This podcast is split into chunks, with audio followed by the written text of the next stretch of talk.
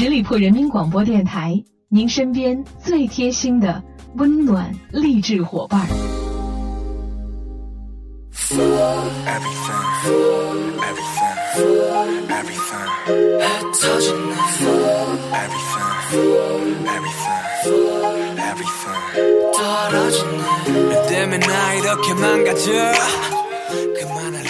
我亲爱的耳朵们，感谢你们继续停留在十里铺人民广播电台的精彩节目。现在来到的是出发吧，好奇心，我是晶晶。最近的好天气总是让很多朋友都想出门去旅行。说到旅行呢，交通工具真的是我们提供了极大的便利。如果要去的地方都比较遥远的话，相信最便捷的交通工具一定就是飞机了。当你坐飞机的时候，恰好遇到机舱内的小孩哭闹不止，乘客的交谈声越来越大，以及永远摆脱不了的背景噪音交织在一起，还必须忍受难吃的飞机餐，心情简直糟到了极点。但其实飞机餐之所以那么难吃，可能并不是食物本身的错。要深究飞机餐难吃这件事情，还要从味觉说起。味觉呢，其实不光是舌头的事儿，味觉是指感受物质味道的能力。基本的味道有五种：甜、咸、酸。苦和鲜，前四种呢是很早就确定了的基本味觉，第五种基本味觉的鲜味到一九八五年才被承认。鱼类、贝类、咸肉、蔬菜等很多食物都包括鲜味儿。味觉也会受到很多其他感觉的影响，比如说嗅觉，它对味觉的影响非常的大。比方说，当你感冒的时候吃东西，你总会觉得没有味道，那其实是因为你的嗅觉减弱了。飞机餐难吃的另外一个重要因素是因为噪音。因为噪音，它让你喜鲜厌甜了。康奈尔大学食品科学系的金伯利杨和罗宾丹多想研究噪音对五种基本味觉的影响。他们将被试者随机分至噪音组和对照组。在安静的环境之下，在噪音组，被试者要一直收听采集自真实的飞机飞行时的机舱噪音。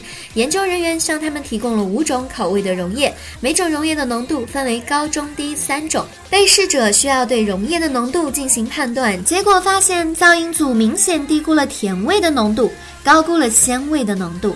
或许当你下次乘坐飞机的时候，你可以少选一些甜味的食物，多选一些鲜味的食物吧。所以说，我们感觉到飞机餐不好吃，并不是因为食物本身的问题，而是因为太吵了。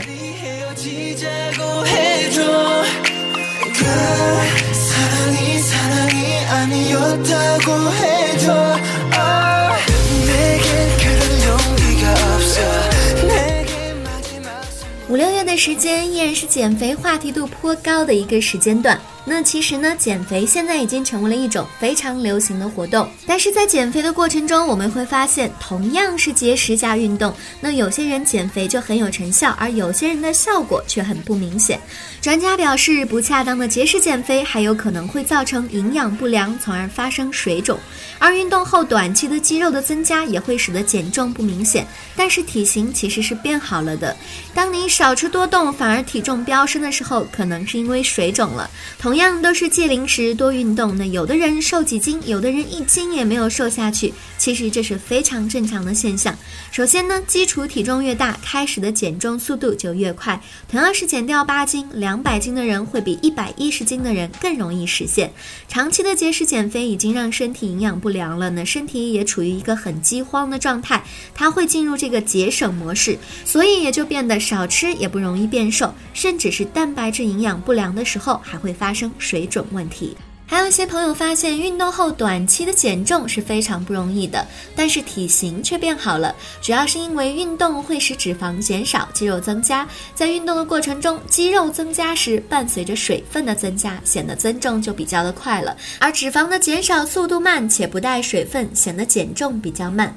由于肌肉比重比脂肪高，所以短期结果可能是两者相抵，体重不变，甚至是体重还有所增加。不过这种体重增加不叫胖，因为体型是变好的，所以当你运动后短期内出现了体重增加的问题，也不要困扰，这恰好说明你的体型在向着变好的过程发展。所以说，运动还是一个减重比较靠谱的办法呢。如果单纯靠饿瘦的方法呢，它的后患绝对是无穷的。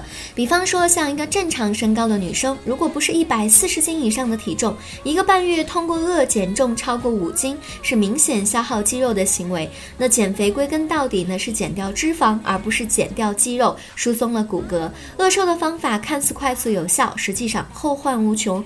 不仅新陈代谢率下降，皮肤松弛，脸色暗淡，还很容易反弹，甚至对未来的生育都会有不良的影响。所以，如果你想拥有一个瘦且健康的身体，那就开始运动吧。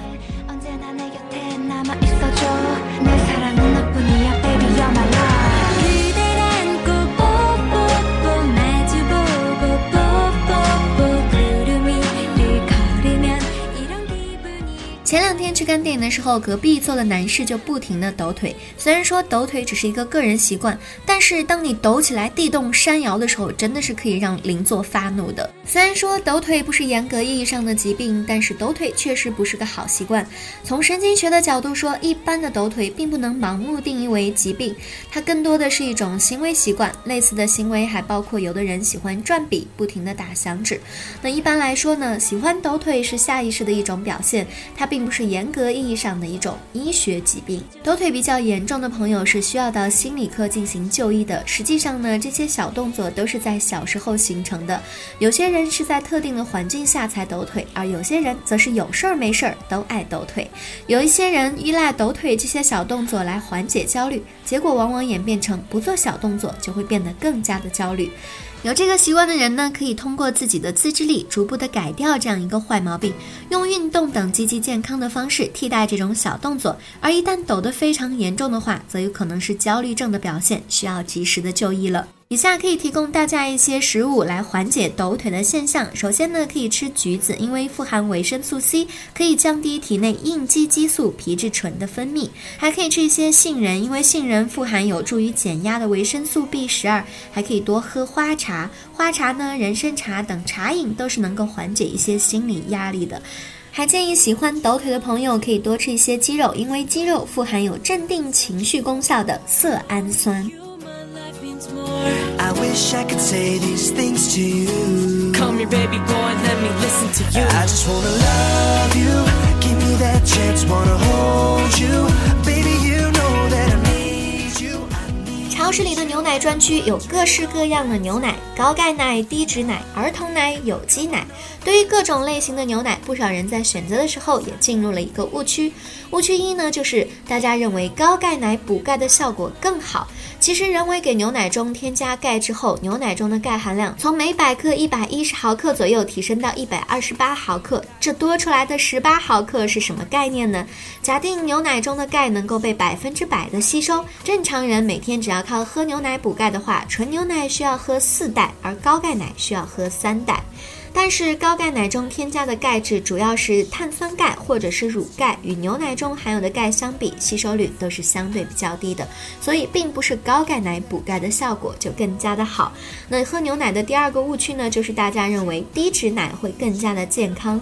一般情况下，同为一百毫升的牛奶当中，普通奶含脂肪约为三克，半脱脂奶约为一点三克，全脱脂奶只有零点几克，可以忽略不计。从牛奶当中节约出来的。三克脂肪其实还不到一勺的量，而且牛奶当中还有一些脂溶性的营养成分，如维 A、维 D 等等，在制作脱脂奶的过程当中，都会随着脂肪被带走。另外一个牛奶的误区呢，是大家都认为儿童奶可以帮助成长。其实，在现在的社会当中呢，很多的家长朋友对自己家小朋友的身体健康都非常的重视，所以这个儿童奶的各种广告就应运而生了，让大家觉得这个儿童奶可以更加有效的帮助小朋友们的身体成长。其实这真的是一个很错误的认识。儿童奶其实只是像牛奶当中添加了一些牛磺酸、维生素 A、维生素 D 等等的营养成分，但是这些营养。营养成分在很多天然的食物当中也会含有，与天然的食物相比，无论是从数量还是质量上，儿童奶都是无法比拟的。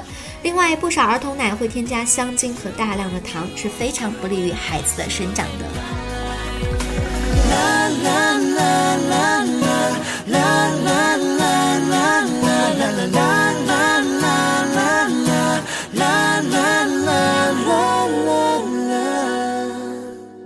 夏天来了。朋友们洗澡的频率一定也增加了。那在这里呢，要跟大家分享到的是，在夏天里这六种情况下千万不可以洗澡。第一个就是当你满身大汗的时候，人在出汗的时候呢，皮下血管扩张，毛孔放大，血液循环加快。如果这个时候突然用冷水洗澡的话，皮下血管就会立刻的收缩，汗毛孔会随即关闭，汗腺的分泌也会立即停止，身上散热的渠道便堵死了。一旦体内的热量不能够持续的散发，人便会感到皮肤发热，很容易患感冒，严重的更可能导致急性的心肌梗死。所以，当你满身大汗又觉得特别不舒服的时候，可以先沾少量的水在身体擦拭一下，等身体耐受了这个温度之后再进行洗澡。第二种情况下是在喝酒后是不可以立马洗澡的。那酒精呢，它会抑制这个肝脏功能的活动，阻碍这个糖原的释放。而洗澡的时候，人体内的葡萄糖消耗会增多，酒酒后洗澡，血糖得不到及时的补充，很容易发生头晕、眼花、全身无力，严重时还可能发生低血糖、昏迷。第三种不能立刻洗澡的时候呢，就是饱餐后。饱餐后洗澡呢，全身的皮表血管会被热水刺激而扩张，较多的血液。会流向体表，腹腔血液供应相对减少，会影响消化吸收，引起低血糖，甚至虚脱跟昏倒。劳动后也是不能够立即洗澡的，无论是体力劳动还是脑力劳动后，都应该休息片刻再进行洗澡，否则很容易引起心脏跟胸部供血不足，甚至发生昏厥。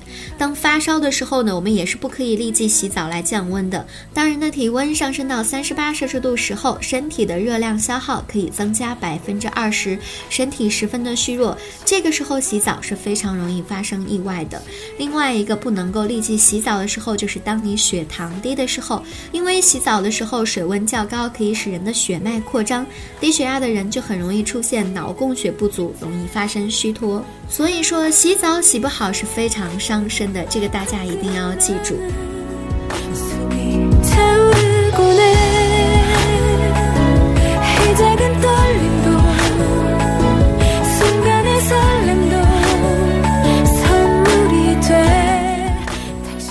我是一个非常能吃辣的人，不知道有没有朋友跟我一样都非常喜欢辣的食物。在这里呢，跟大家分享一些解辣小妙招，从此以后我们就可以一起驰骋在辣食物的战场上了。当你吃了辣味食物后，舌头会感觉麻木，这个时候呢，不妨喝一些牛奶，因为它可以跟这个辣椒素分子结合，能够迅速缓解味觉当中的不适感。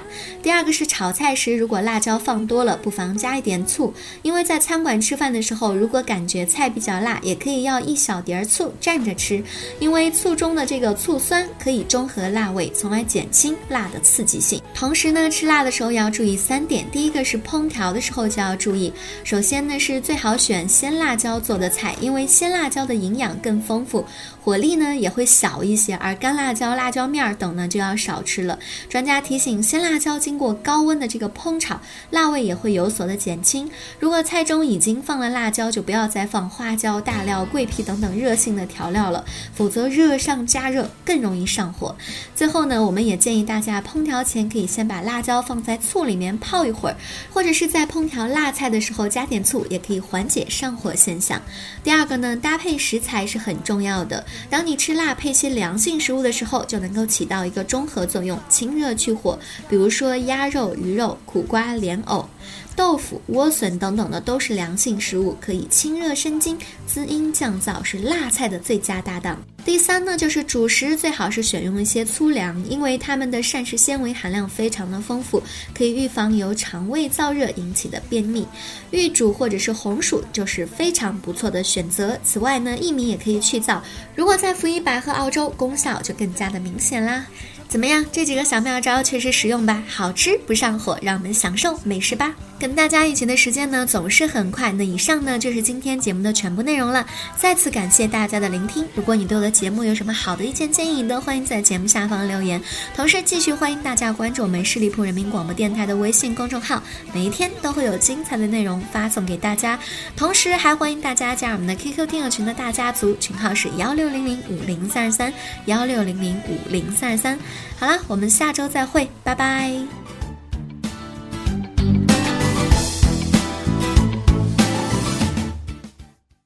本期节目由十里铺人民广播电台制作播出。了解更多的资讯，请关注十里铺人民广播电台的公众微信和新浪、腾讯的官方微博。感谢收听，我们明天再见。